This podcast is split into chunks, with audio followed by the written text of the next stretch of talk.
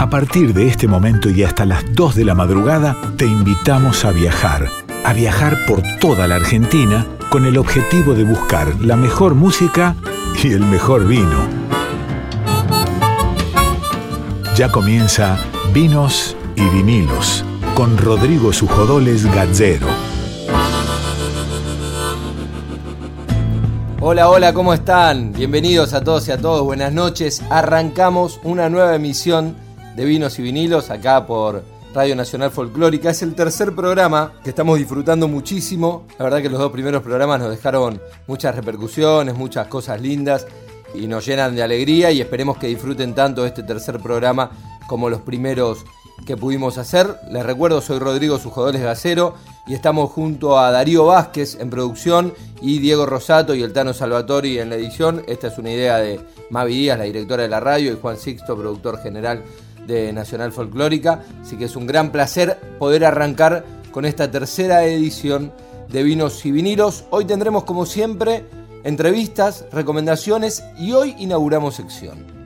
Vamos a tener una columna de cine, pero no va a ser una columna de cine normal, una columna de cine más, sino que va a ser una columna de cine que tiene que ver con el vino. Hablaremos con el vino, con nuestro folclore, con nuestros lugares. Digo, por ahí van a ir las columnas de cine que va a hacer Laura Tomala frecuentemente aquí en este programa, en nuestro programa de vinos y vinilos. Habrá lugar para la música, por supuesto. Escucharemos canciones de vinilo. Más adentro del programa le voy a estar contando, pero me dijeron por ahí que se viene algo de Yupanqui en formato vinilo para que puedan escuchar. Al margen de eso, tendremos también una gran entrevista, gran entrevista con uno de los próceres que tiene el folclore nacional, la música popular argentina, me atrevo a decir. Estoy hablando del gran Juan Falú, que va a estar charlando con nosotros y va a ser un honor multifacético, digo, multifacético, en realidad es un gran músico, pero también tiene un gran compromiso social y desde su lugar tiene mucho para darle a la música y a los artistas más allá de su obra y vamos a hablar con él de ese compromiso, de su actual cargo en Cancillería y de sus posturas políticas, su pensamiento. La verdad que es un tipo muy pero muy interesante para hablar con una gran historia y que además tiene un gran vínculo con este programa porque es fanático del vino y ha grabado mucho en vinilo. Mucho en vinilo y lo respeta mucho como formato y seguramente nos va a estar contando y le vamos a preguntar sobre esas cosas en esta entrevista. Hablaremos también de, vino, tendremos lugar para la entrevista de vino. En este caso, vamos a hablar con una embajadora de una bodega de Zucardi Valle de Uco. Estoy hablando de Laura Sotelo, que es la embajadora de marca de Zucardi Valle de Uco, que es una de las grandes bodegas de exportación de Argentina. Así que va a ser un placer charlar con ella también en este programa. Bueno, esas son algunas de las cosas que tendremos para hoy aquí en Vinos y Vinilos. Hasta las 2 de la mañana estamos acá los espero, acompáñennos. Arrancamos con música del queridísimo Bruno Arias, Sol de los Andes.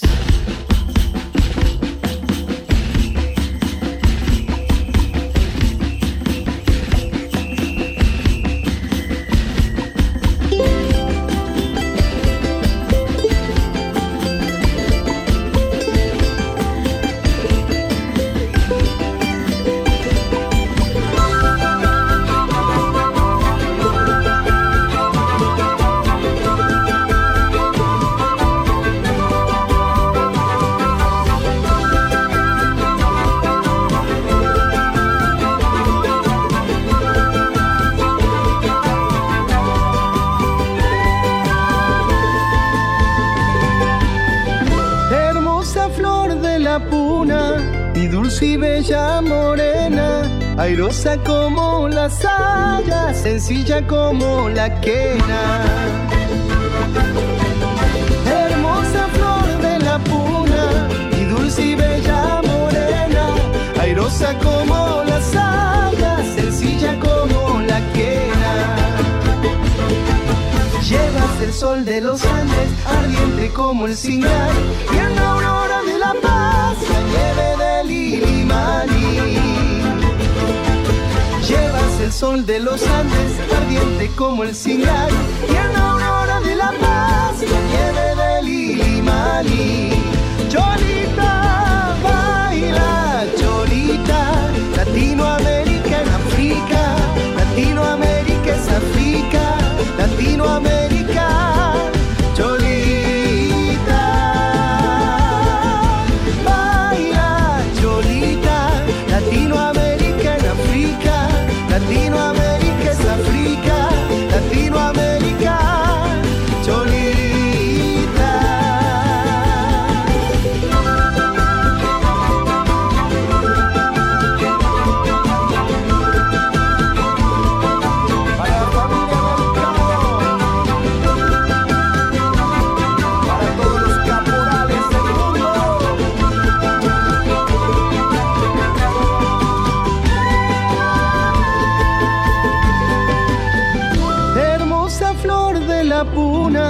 Mi dulce y bella morena, airosa como la saya, sencilla como la quena. Hermosa flor de la puna, mi dulce y bella morena, airosa como la saya, sencilla como la quena. Llevas el sol de los Andes, ardiente como el cigar, y de la paz, la nieve del Ilimani. Llevas el sol de los Andes, ardiente como el cigar, y la aurora de la paz, la nieve del Ilimani.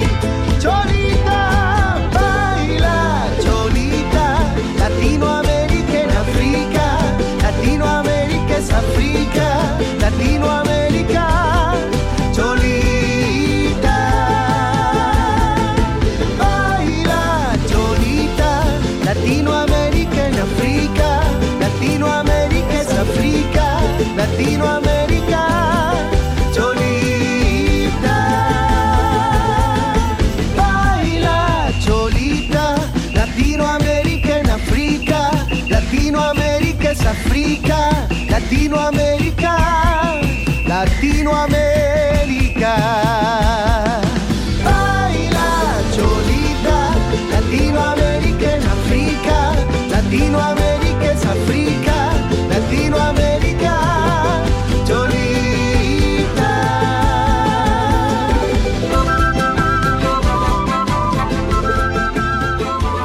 Desde la tierra, desde nuestras raíces, vinos y vinilos. Un programa para degustar con todos los sentidos y con el alma. Vinos y vinilos. Con Rodrigo Sujodoles Gallero.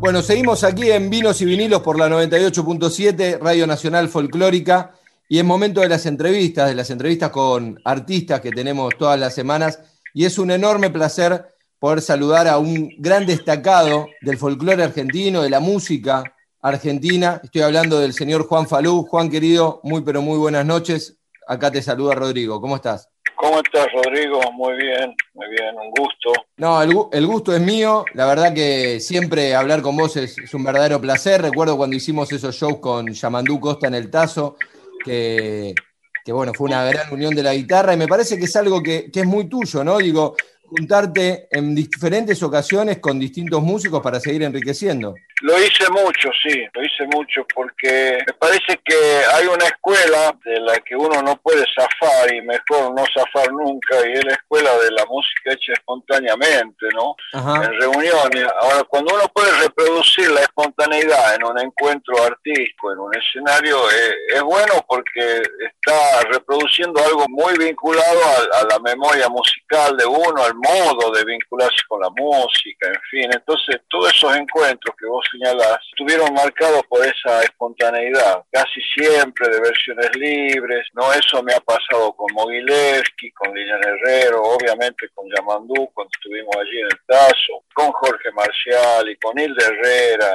Sí, han sido todos encuentros realmente importantes. Juan, contanos cómo estás ahora. Digo, acabas de agarrar un cargo público hace, bueno, no es la primera vez, digo, has, has dirigido carreras y demás, pero estás como muy activo también en ese, en ese lugar más ligado a la dirigencia y no tanto a lo musical. Y bueno, pero si me lo planteas así me dan ganas de renunciar.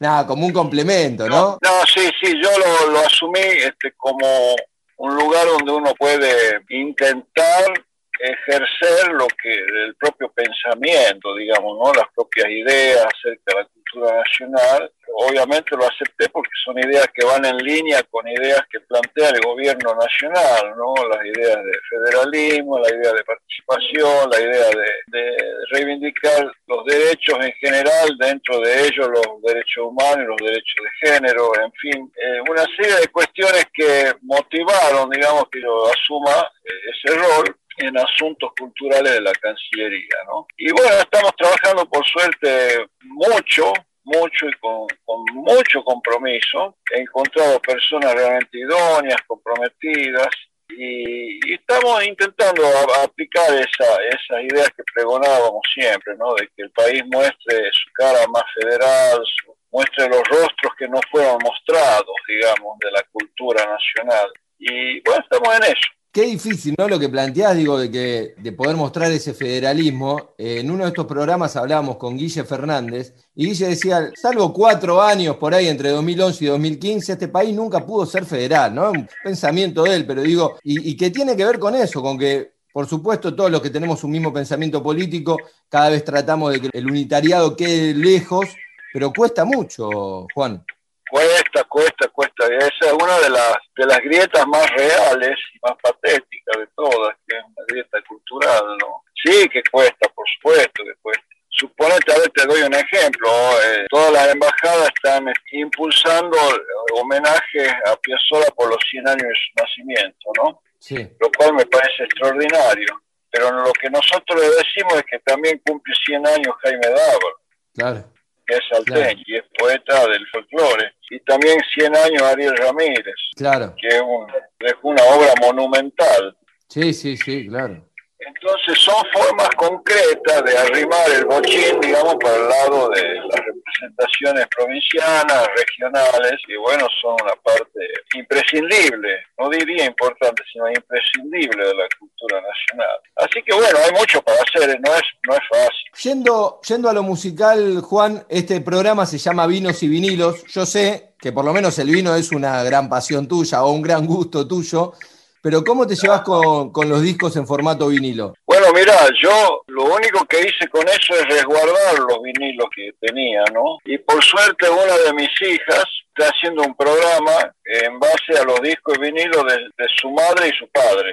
Mirá, Más o menos que va a conseguir. Y como no, a nosotros siempre nos gustó la buena música, ella está haciendo programas donde se pasa, qué sé yo, John Coltrane, por ejemplo. claro.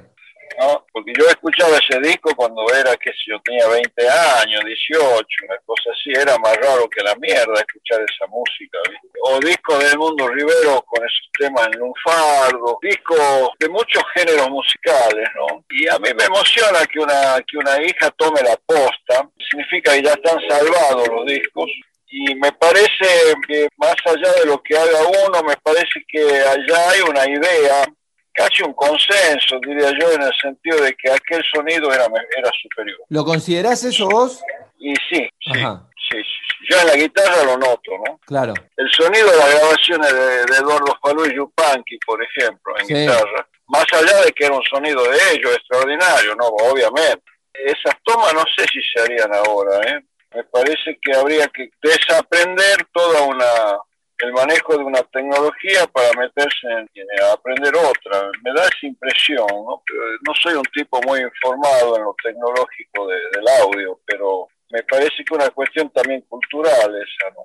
Una vez le pregunté a alguien cómo hacían en Cosquín para escucharlo a Eduardo Falú y a Yupan, si tocaban con el micrófono por aire y uno solo, y lo ponían uno solo para la voz y la guitarra y se escuchaba todo. Y bueno, me dieron una respuesta muy inteligente, me dijeron, A ver. no sé si se escuchaba tan bien, lo que pasa es que como había menos impactos sonoros de volumen, había una mayor sensibilidad auditiva. Entonces simplemente el público prestaba mucha atención y escuchaba y hacía mucho silencio. Tremendo. Ahora uno puede tocar con un ruido al lado, de que de hecho en el festival hay gente andando, moviéndose, vendiendo algo y qué sé yo, y se va a escuchar igual porque hay una, un predominio de la masa así sonora, del volumen. Siempre uno se queda con el sonido natural y me parece que en ese sentido el vinilo ayudaba. ¿Llegaste a editar en vinilo vos, Juan? Sí, yo grabé mi primer disco en el 66. Claro. era un adolescente, yo era un disco de los 150 años de la Declaración de Independencia en Tucumán. Sí. O sea, había artistas tucumanos y yo tendría 16 años y ahí participé en ese disco. Fue la primera experiencia. Era la época, Después- la época que escuchabas a John Coltrane, que nos acabas de contar. Exactamente, o por ahí cerca andaba, sí. Viviendo en San Pablo, ahí grabé un disco, varios discos con un grupo brasileño y grabé un disco mío compartido con un brasileño, de dos, digamos, de, de nosotros dos, se llamó Canticorda, un hermoso disco, también en vinilo, eso fue en el 82. Cuando regresé aquí, hice dos discos como solista, ¿no? Los discos que, que me abrieron el camino que empecé a andar ya desde el regreso a la democracia y el regreso mío. Bueno, el camino ya más conocido, ¿no? Y eso fue, fue un disco de vinilo extraordinario porque tuvo la tapa de Hermenegildo Saba. Uy, hermoso. Sí, eso fue una, una joya, era, era un honor, digamos, tener un disco así, no tenía un álbum de partituras adentro, como todos los temas eran de mi autoría, entonces toda esa, ese disco de vinilo es como, es como tener un cuadro, digamos. Una obra de arte. Era una obra de arte, no mía, sino del artista que hizo el diseño y el dibujo. ¿no? ¿Lo tiene tu hija ese disco? Ah, le voy a preguntar, porque ese disco yo lo guardé celosamente y no sé si tengo más de un ejemplar. Y el que está está como resguardado en otro lugar, no está en la caja de los discos, digamos. Está como te decía, como un cuadro. Eso también tenía que ver un poco cómo era la industria del disco, el arte de tapa, digo, todo eso obviamente se fue perdiendo con la digitalización, que está buenísima, todos escuchamos y poder tener una aplicación como Spotify te permite tener 200.000 canciones a la mano, pero bueno, el disco Claro. tenía, tenía esa particularidad tan linda, ¿no? Mira, ayudaba a la musicalidad de uno, porque te voy a dar un ejemplo. Cuando uno sacaba de oreja un tema, Sí, lo sacaba del vinil, entonces tenía que ponerlo al disco, poner la púa. Entonces, para no perder tiempo, la levantaba la púa, ponía en el tema que quería aprender, aprendía una frase, después la ponía la púa de vuelta, calculando que sea la cuarta parte del tema. Digo, para ganar algo de tiempo, ¿me entendés? Y aprendíamos los, temas, los aprendíamos así, levantando y poniendo la púa. Ya no, no con el brazo automático de la pickup, sino uno bajaba y levantaba. Había un movimiento así que se podía hacer. Y te imaginas cuando eso era en 78 revoluciones, la púa se disparaba como un skate. sí, se te iba. Se iba a la mierda la púa.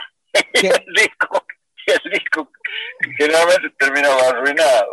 Pero eso, te quiero decir, agudizaba el sentido musical, porque no podíamos perder tiempo. Nosotros teníamos que escuchar la, la música con una gran concentración, registrar lo que escuchábamos, volver a la guitarra y tocar. Y eso terminó siendo un ejercicio impresionante de musicalización. Qué fácil la tienen los pibes de hoy, ¿no? Todo digital, ponen en Google y les aparece todo. pero nosotros conseguimos armar reflejos con eso. Por eso podemos tocar en vivo y están los reflejos ahí para resolver situaciones. O sea, el oído se usaba realmente, mucho se usaba para aprender la música con esos recursos, ¿no? Supongo que todo tiene sus pros y sus contras. Yo no soy de los que reniegan de la tecnología, pero me parece que la tecnología no puede medirse por el avance en sí misma, sino por el servicio que presta. Exactamente. Juan, más allá de tu labor en Cancillería y demás, seguís activamente, digo, seguís tocando, seguís haciendo conciertos, seguís ensayando. Yo tengo un concierto en el CCK, por suerte, con público. Estuve tocando, pero más componiendo. Ajá. Y compuse, a ver, el otro día conté, creo que son 18 temas compuse, entre temas instrumentales, canciones. Parte de esa obra tiene que ver con un proyecto que estamos encarando Liliana Herrero, Teresa Parodi y yo, que es generar un trabajo unitario referido a algunos mojones de la historia nacional Qué lindo. y ya tenemos todos los temas compuestos. Estamos ya en la etapa de los arreglos para empezar a mostrar. Y van a grabar un disco, ¿qué van a hacer? Y algo vamos a grabarse, no sé si un audiovisual o, o un disco solo, veremos. Yo creo que vamos a hacer un audiovisual. Y eso fue muy bueno, porque en medio de la pandemia poder crear, poder Claro. meterse en un proyecto, compensa muchas situaciones de melancolía, de, de alguna depresión, de alguna soledad o de, o de- o de algún aburrimiento. Es muy bueno poder tener esa posibilidad. Yo lo vivo como un privilegio, privilegio como una especie de salvavidas también. Claro. Pero sí, por suerte estoy muy activo. Bueno, Juan, te agradezco mucho. Sé que estás súper activo y así todo pudiste regalarnos unos minutos para, para esta charla. La admiración es tremenda, así que te agradecemos mucho por este rato acá en Vinos y Vinilos por la Folclórica. No, yo te agradezco que me hayas invitado y mucha suerte y, y sigamos siempre firmes y con esperanza. Fuerte abrazo. Abrazo. Chao, bien. Así pasaba Juan Falú acá en Vinos y Vinilos por la FM Folclórica.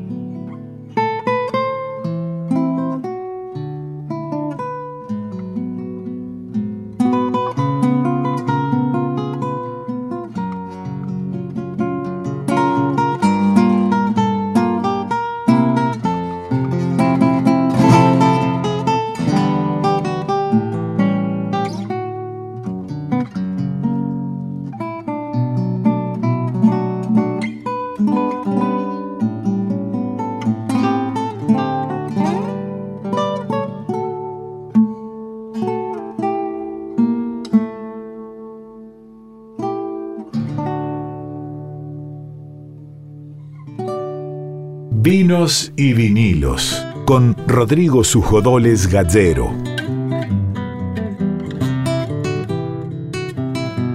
Seguimos en Vinos y Vinilos y momentos de hablar de cine. Dijimos en la apertura que hoy vamos a tener eh, debut de columna y para eso está la Automala para hablarnos del cine, pero no del cine que podemos ver en cualquier programación, en las carteleras de los días jueves. No, en este caso, películas que tienen que ver con la temática de este programa, ya sea con el vino, ya sea con los vinilos, o también, ¿por qué no?, con la geografía argentina que es parte de nuestro folclore. ¿Cómo estás, Lau?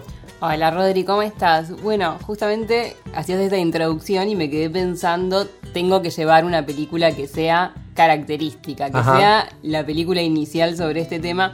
Y para eso elegí de Nicolás Carreras El Camino del Vino. Ya el título es prometedor. Con el título compro. Es todo lo que está bien. Es Argentina. Es una película argentina, es del año 2010 y la verdad es que es una excelente excusa para recorrer Mendoza y también para conocer y para ver el funcionamiento de las mejores bodegas. El conflicto que se presenta en la película es que el sommelier, el reconocido sommelier Charlie Artuarola, pierde el paladar. O sea, lo peor que te puede pasar si sos un sommelier. Claro. ¿Qué hace un sommelier sin paladar? O sea, no sos nada. Como, ¿qué hago ahora? Bueno, necesita recuperarlo. Y ahí empieza como toda una especie de drama, comedia. Lo visita a Michel Roland. Bueno, Michel Roland es un enólogo Sí. que es, ya lo habrán nombrado mucho en, en tu programa, pero es reconocido como el Maradona de los vinos, ¿no? Sí. Como el número uno. Le dice, bueno, estás con este problema, tenés que resolverlo. Le dice, anda y recorre los mejores viñedos y probá el mejor vino de Mendoza y así vas a solucionar esta problemática. Charlie empieza su viaje en busca del mejor vino. Era como su desafío. La primera persona con la que se encuentra para dar con ese mejor vino mientras va recorriendo Mendoza con esos paisajes alucinantes es Susana Balbo, una reconocidísima Sí, gran enóloga. enóloga. Y bueno, y ante la necesidad de probar el mejor vino, habla con ella, se lo pide. No es fácil tampoco plantear, llegás a una bodega y le decís al enólogo, hola, quiero el mejor vino. Claro, ¿no? no. Tenés que hacer como toda una introducción, si bien el Charlie es muy reconocido. Y ahí Susana Balbo lo que le dijo me pareció fascinante porque tiene que ver con el proceso del vino, con la industria del vino y con el trabajo del vino. ¿Te parece que la escuchemos? La escuchamos. Por un poquito de tiempo, sé que está muy ocupado. Charlie, exactamente qué querés. Bueno, va. quiero poder catar y llevarme el mejor vino para este gran seminario. Sa- ¿Sabés qué lo que me pone molesta a mí de ustedes, de los sommeliers y de la gente? El negocio del vino es del que menos se sabe y del que más se habla. Entonces, para, para hablar hay que saber, Charlie. Todos quieren comenzar por el mejor vino y saber una cosa hay que saber entenderlo a esto. ¿Y vos te crees que vas a entender ese vino? Sin No, yo- saber lo yo que es el trabajo yo creo que en sí, la viña, en lo que es agrelo, en lo que es estar acá, estar envuelto en esto. No se puede interpretar la pasión de un trabajo sin ejecutarlo. ¿Será que podemos probar Charlie, un poquito ese vino? a la viña. Anda con Silvio y entendé cómo hacemos mi mejor vino. Silvio es el primer escalón de la producción. Es quien se encarga del viñedo, de la poda, de cuidar, de estar con las viñas. Allá Entonces va. vas a ir allá, empezás con él y después charlamos.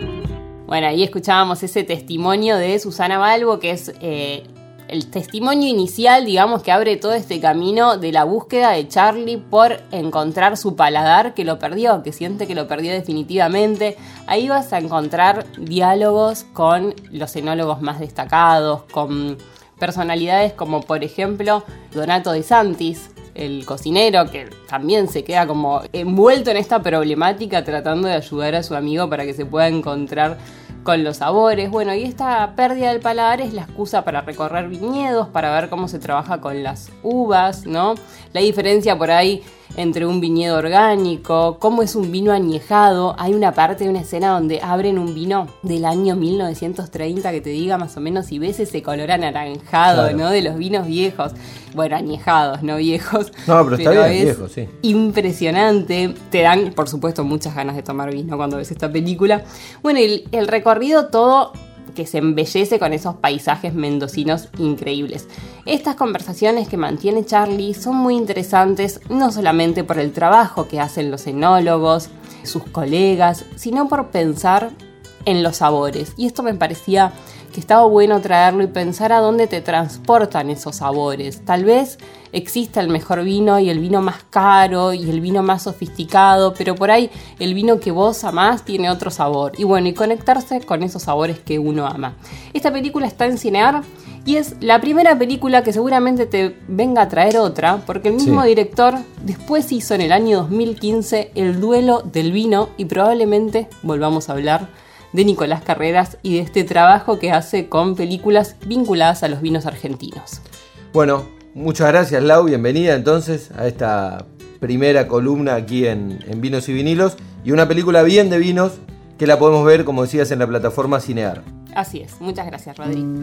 Seguimos con música y en este caso música de vinilo. Es momento de escuchar nada más ni nada menos que Atahualpa Yupanqui y a Luna Tucumana.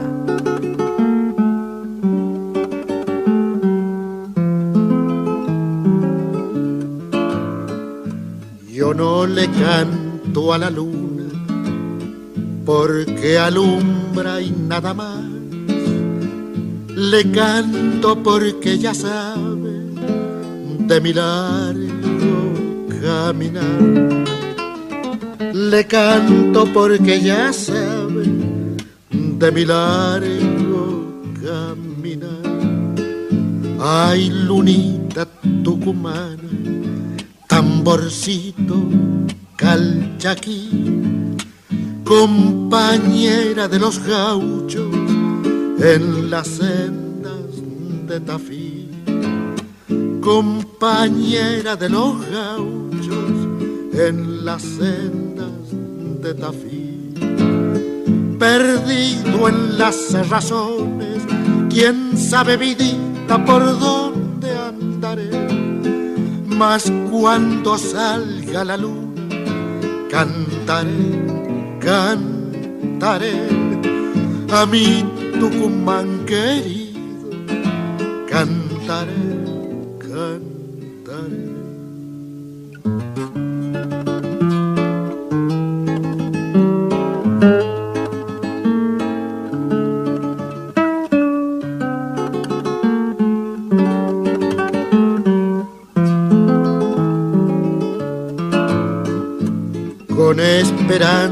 Con pena en los campos de Acheral. Yo he visto a la luna buena besando el cañaveral. Yo he visto a la luna buena besando el cañaveral. En algo nos parecemos, luna de la soledad. Yo voy andando y cantando, que es mi modo de alumbrar. Yo voy andando y cantando, que es mi modo de alumbrar. Perdido en las razones, quién sabe vidita por dónde andaré.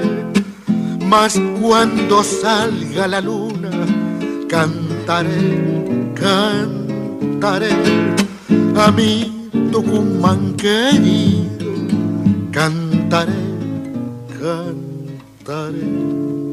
Seguimos en Vinos y Vinilos, aquí por la Radio Nacional Folclórica 98.7 y llega el momento de entrevistas. Como todas las noches, nos gusta charlar no solo con artistas y no solo hablar del vino, sino charlar con gente que es protagonista del vino, los que realmente son parte de esta industria, los que hacen el vino, ya sea hemos hablado con enólogos, dueños de bodegas, embajadores de bodegas.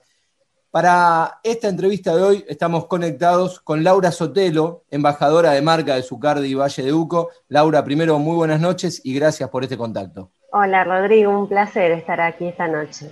No, el placer es nuestra. ¿Cómo te llevas primero con la música, con el folclore, que, que muchas veces maría también con el vino? Mira, me encanta la música y siempre digo que la música cuando es buena me gusta toda. No le voy a esquivar a la pregunta. Uno tiene sus preferencias. No soy una gran oyente de folclore, me gusta escuchar, viste, así esporádicamente, pero no soy ni mucho menos conocedora. Bueno, pero siempre hay un, hay un momento para arrancar. Seguramente en algún momento no eras ni fanática ni conocedora de vinos y ahora te has convertido en una embajadora de una de las marcas más importantes de Argentina. Así que quien dice en algunos años tal vez nos estás enseñando de folclore. Ojalá, no, no sé si enseñando, pero disfrutándolo más, porque debo reconocer que es más por ignorancia que por otra cosa, porque cuando escucho me gusta. Bueno, Laura, contanos un poco qué es esto. Yo te presenté recién, ¿no? Embajadora de marca. Digo, ¿qué hace una embajadora de marca? Uno más o menos se imagina lo que hace un embajador de un país, pero ¿qué es lo que hace la embajadora de Zucardi? Bueno, es más o menos lo mismo que hace un embajador de un país, pero con mucha menos responsabilidad y más divertido, me parece. Claro. Eh, se trata de eso, de representar a una marca determinada, contar acerca de la marca, de sus productos, ser un embajador, justamente llevar el mensaje de la bodega a distintos lugares. Implica mucho viaje, no claramente en el último año, pero esto que estamos haciendo, charlando sobre los vinos de nuestra bodega, sobre cuál es la filosofía de trabajo, una gran parte educativa, ¿no? de capacitar a equipos de camareros, a mismo la propia fuerza de ventas de la bodega, es divertido porque tiene bastantes betas, ¿no? Por ejemplo, te puede estar tocando desde maridar un menú hasta esporádicamente poder hacer un servicio en un restaurante donde estamos haciendo un evento. Y gran parte del trabajo es dirigir degustaciones en las que se prueban tres, cuatro, cinco vinos y comparándolo y guiando un poco esa experiencia. Así que es súper divertido como te decía antes, también en, épocas normales implicaba viajar. Yo me, muevo mucho por Argentina en distintas provincias, pero también alguna que otra vez el trabajo me ha llevado al exterior, así que nunca es rutinario. ¿Cómo llegaste a Zucardi, Laura? Bueno, yo ya estaba en la industria del vino. Yo trabajé cinco años antes para otra bodega muy importante que es Norton, y luego hubo una etapa de recambio en Norton, me fui de allí y ya estaba inserta en el mundo del vino, tenía algunos contactos y llego a Zucardi a través del gerente comercial de ese momento. Y esto fue hace 16 años, así que ah, estamos instaladísimos en, la empresa. Y, hace 16 años era otra empresa, otra bodega muy distinta a la que soy. Nosotros, hoy la familia Zucardi, es una, le cuento un poco a la gente, es una bodega familiar que vamos por la tercera generación de Zucardi dedicados al vino, pero cuando yo entré hace 16 años era una única bodega de la familia que tenía dos marcas que eran Santa Julia y algunos pocos vinos Zucardi que era la alta gama. Y en los últimos años ha, habido una revolución de la mano de Sebastián Zucardi, eh, la tercera generación, nieto del fundador de la bodega. Seba lo que hizo fue poner pie en una zona de Mendoza en la que la familia no se había todavía adentrado, que es el Valle de Uco.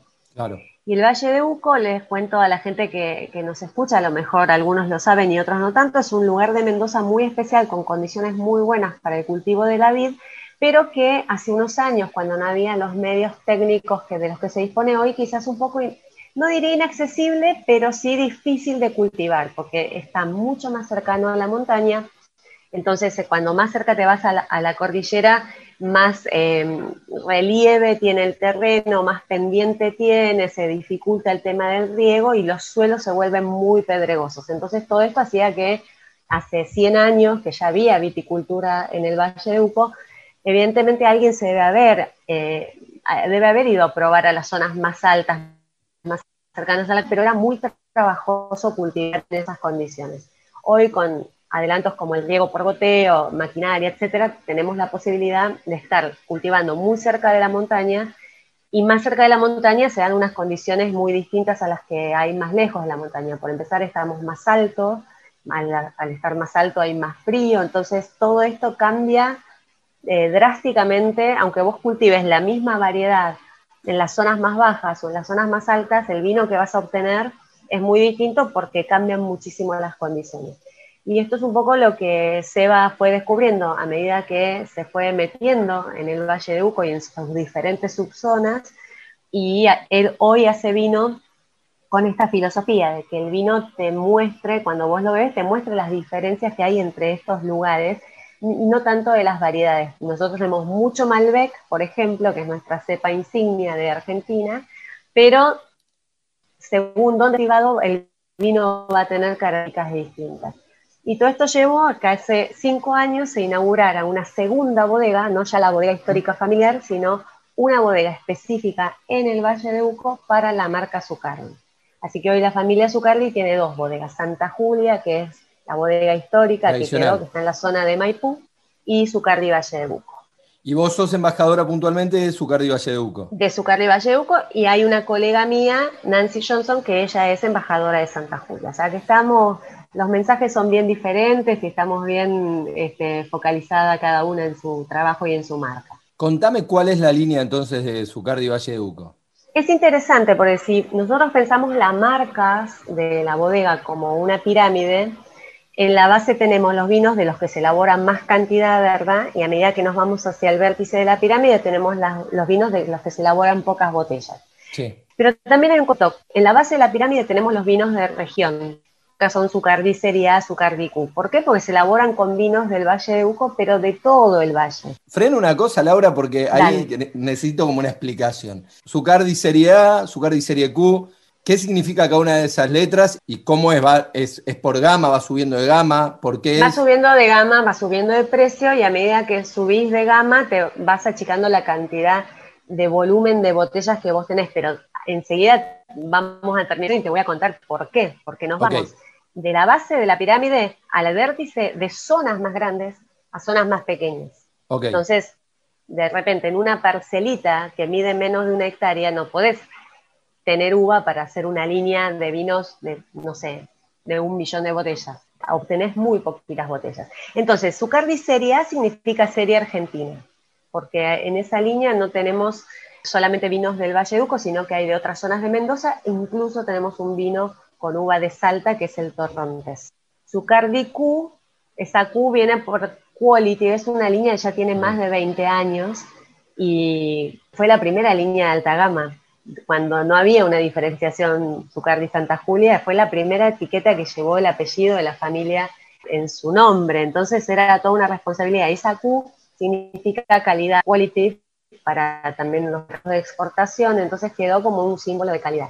Pero la diferencia entre Zucardi Serie y Zucardi Q es que Zucardi se elabora con uvas de zonas más amplias. Zucardi Q ya tenés una o dos zonas seleccionadas, generalmente dentro del Valle de Uco. Después viene la línea Zucardi Polígonos. Ahí ya estamos en un concepto de vino de lugar. ¿Por qué? Porque cada uno de estos Zucardi Polígonos se elabora con uva de un solo lugar. Claro. Pero son lugares que todavía pueden ser demasiado grandes según la extensión de unos u otros. Entonces, inmediatamente arriba tenés em, los vinos que nosotros llamamos de parajes, porque son vinos que también son de un solo lugar, pero de parajes más chiquitos, de sectores más delimitados dentro de ese lugar. ¿Me explico? Sí, sí, perfecto. Después tenemos los vinos de finca, que son, nosotros tenemos vinos de finca, los tres de la zona que se llama Paraje Altamira, pero de tres viñedos distintos dentro de Paraje Altamira, porque ya empezamos a un nivel mucho más micro. Vos podés, y en un caso es un viñedo que está enfrente del otro, pero un viñedo tiene una composición de suelo un poco distinta al otro, entonces vos haces dos Malbec, pero uno es la identidad de la finca Piedra Infinita y el otro es la identidad de la finca Canaluco. Y son distintos. Y finalmente la unidad más chiquitita es la parcela, que es dentro de un mismo viñedo, dos tipos de suelo distintos. Entonces haces un vino con uva de un pedacito de suelo y con uva del otro pedacito de suelo y los vinos tienen diferencia. Y después tenemos como un grupo satélite que no responden eh, específicamente a esta progresión de lugares más grandes a más chicos, que son los vinos donde la interpretación pasa por otro lado, que por ejemplo son tres vinos que Sebastián hace a miembros de su familia, Emma Zucardi, Tito Zucardi, José Zucardi. Claro. Y un vino muy especial que es el Zucardi concreto, que es un Malbec con una elaboración, y una, más que una elaboración, una, una, un perfil de vino muy raro para lo que estábamos acostumbrados al Malbec tradicional. Entonces, bueno, eso completa el portfolio. ¿Ese concreto tiene que ver con que está eh, en huevo de concreto o, o, concreto por el concreto de la palabra? Es un juego, es un juego con eso, porque okay. todos los vinos de toda la bodega se elaboran en concreto. Esta es una, ah, una diferencia también. Digamos, lo más tradicional o lo, la tendencia de los últimos años será hacer el vino, que se, la fermentación se hiciera en tanques de acero inoxidable. Es un material fantástico porque te asegura la higiene, es perfectamente impermeable, es perfecto, descubrimos que el hormigón o concreto es un material muy noble que para hacer volúmenes chicos, porque en nuestra bodega hacemos 600.000 litros por año, que es poco. Les pongo el parámetro de Santa Julia. En Santa Julia se hacen 25 millones de litros por año. Nosotros hacemos un poco más de medio millón, como para que tengamos idea de las dimensiones. Cuando uno maneja poco volumen de vino, el concreto es un material fantástico. Es poroso, por lo cual también es peligroso, porque en una fermentación de vinos intervienen bacterias, microorganismos, entonces puede haber contaminaciones y esa porosidad puede ser peligrosa. Pero en una escala tan pequeña como la que nosotros trabajamos, hay mucho control sobre cada una de las vasijas. Y es un material natural también, ¿no? Que no aporta absolutamente nada al vino, no le aporta más que oxígeno, ¿no? Por esa porosidad. No le aporta un sabor, no le aporta color, no le aporta un, un aroma pero es un material que nos gusta mucho para hacer los vinos porque es natural y además tiene una serie de ventajas como esta porosidad que aporta oxígeno, etc. Entonces, todos nuestros vinos se hacen en hormigón o en concreto, pero este, que se llama concreto, fue muy rupturista porque fue el primero que no solo se fermentó en hormigón, sino que no tuvo una crianza en madera. La crianza también se hizo en hormigón. Entonces es, es un vino muy interesante porque no, si uno lo encara desde la variedad que es el Malbec y tenés en tu mente todos los Malbec que probaste históricamente, te va a hacer ruido, porque vas a decir, no, esto no es Malbec, pero es un Malbec de paraje Altamira, con esa característica que tiene el lugar, un lugar con suelos muy pedregosos, eso le da una textura muy particular al vino, y como es un lugar más fresco que los lugares tradicionales, vamos a tener eh, aromas quizás a fruta fresca o hierba, sino tanto esa cosa dulzona que le conocemos al Malbec. Laura, bueno, aquellos que nos están escuchando no lo saben porque no te están viendo, nosotros le estamos grabando la entrevista y te veo atrás, tenés varias botellas así como exhibidas. Sí. Unas cuantas, y veo algunas más grandes que otras. Que, por ejemplo, hay un Magnum ahí de qué, de sí, tengo un Magnum de un Zucardicú Malbec. Un Magnum, para los que nos escuchan, es la botella tradicional, tiene 750 centímetros cúbicos de capacidad. Y el Magnum tiene un litro y medio son nosotros le llamamos formatos grandes. De algunos vinos elegimos hacer estos formatos magnum o doble magnum, hay botellas de 3 litros. Ah, de 3 litros. Sí, hay, botellas enormes, nosotras no los hacemos, pero hay botellas de 9, de 15 litros, hay unas locuras en el mundo del vino están buenísimos para, por ejemplo, reuniones grandes, este, poder abrir, pero también están interesantes esos formatos para guardar el vino un tiempo largo en botella más grande se evoluciona más lentamente. ¿Por qué eso? Este, en una botella la evolución del vino se va a dar por el corcho que va haciendo entrar pequeñas dosis de oxígeno. Imagínense esto, es mínimo, pero a lo largo de una enorme cantidad de años, ese oxígeno empieza a incidir de alguna manera sobre el vino, también la luz externa. Por eso siempre se dice que si uno va a guardar vino, que sea en un lugar oscuro, porque la luz te acelera esa evolución. Pero centrémonos en el oxígeno. Vos tenés una botella de 750 centímetros cúbicos tapada con un corcho y tenés una de un litro y medio tapada con el mismo tamaño de corcho. Entonces, vos tenés en proporción más líquido en contacto con oxígeno en la botella más chica que en la botella más grande. El aire ingresa por el mismo lugar, que es el corcho, que está Exacto. Vos tenés más cantidad de líquido, bueno, ese oxígeno va a tardar más tiempo en incidir sobre ese, esa cantidad de líquido. Pero la puerta es la misma, o sea, para decirlo en vulgar, la boca, la boca de la botella, el pico de la botella sigue siendo igual que la de 750, entonces entra el mismo aire. Exactamente, ni más ni menos. Por eso en un, el mismo vino del mismo año, de la misma variedad, la misma marca, se pone en una botella más chica, en una botella más grande y aunque sea un vino de guarda que puede resistir muchos años, es probable que en la botella más grande esa evolución sea más lenta y por lo tanto el vino dure más años en buena condición.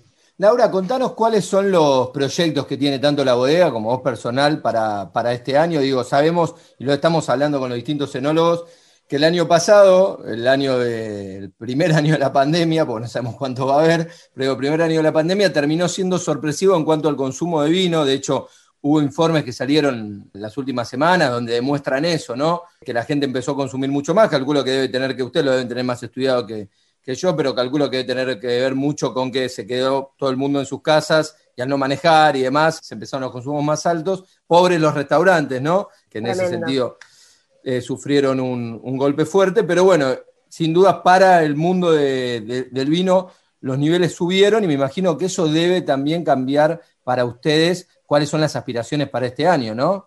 Sí, mira, bueno, e, este año la verdad es que no pensábamos llegar al inicio de la vendimia, por ejemplo, que en, algunas zonas ya empezó en el Valle Uco, todavía no, eh, no pensábamos llegar en un contexto de pandemia, pero bueno, esto nos dio todo lo que pasó en el 2020, encarar un poco el, 2021, el año pasado nos enganchó la, la declaración de la cuarentena y todo ese pues fue muy acelerado. En una semana estábamos todos lo más bien, en la semana siguiente era el caos total.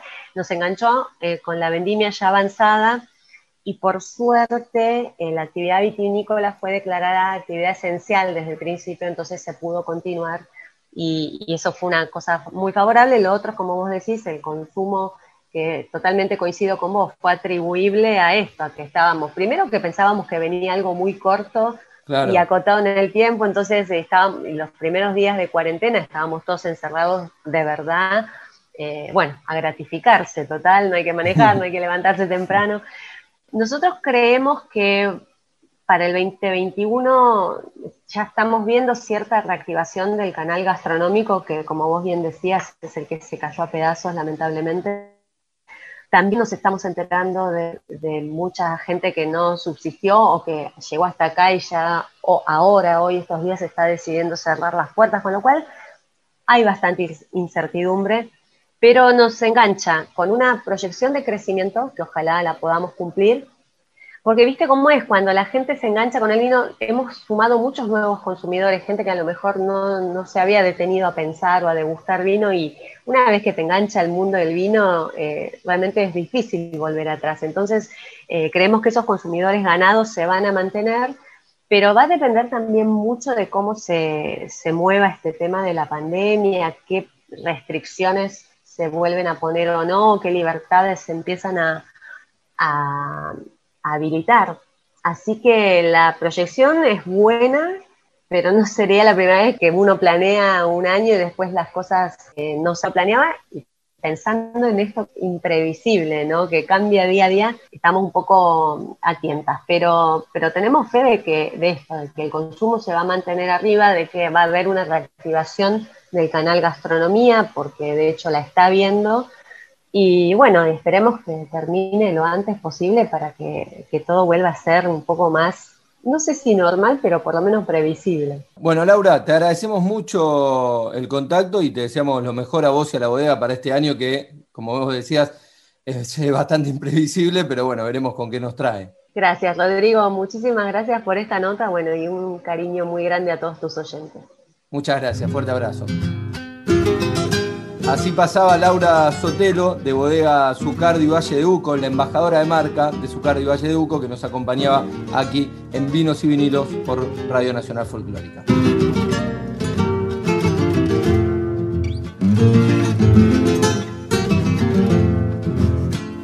De las sierras cuyanas son los claveles más perfumados, ¿por qué será?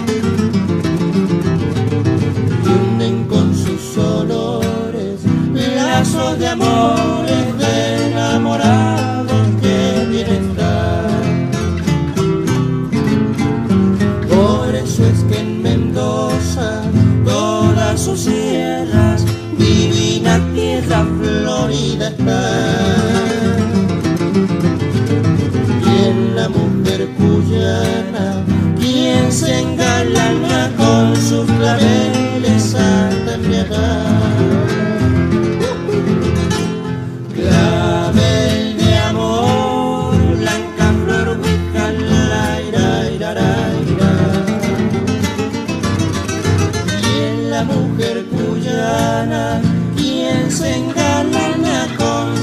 hasta embriagar. Mujer buena y divina, Guyana hermosa, viva Mendoza, porque será que lejos de mi tierra quiero su sierra con sus claveles hasta llorar. He de cantarte siempre mientras yo viva, tierra querida, suelo de amor, donde los mendocinos le cantan dianas a mis cuyanas lirios en flor.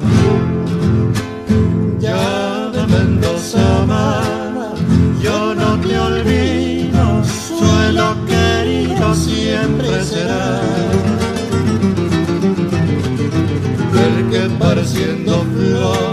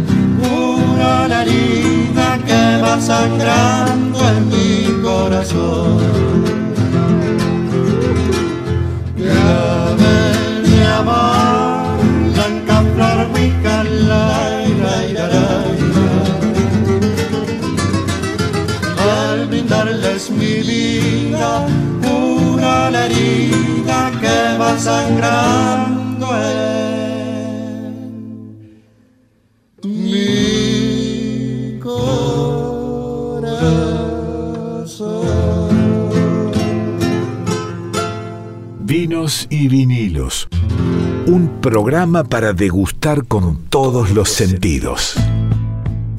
Y así vamos llegando al final de este programa de vinos y vinilos.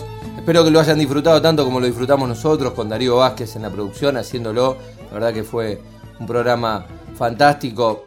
Siempre hablar con Juan Falú es fantástico. Tuvimos las entrevistas tecnología y hoy el debut de nuestra columna de cine que nos va a acompañar sin dudas en distintos programas de este ciclo. Nos vamos con música, una versión bastante particular de un tema de los Stone, pero en este caso es una versión de Semilla, Píntalo de negro. Chau chau, hasta la semana que viene.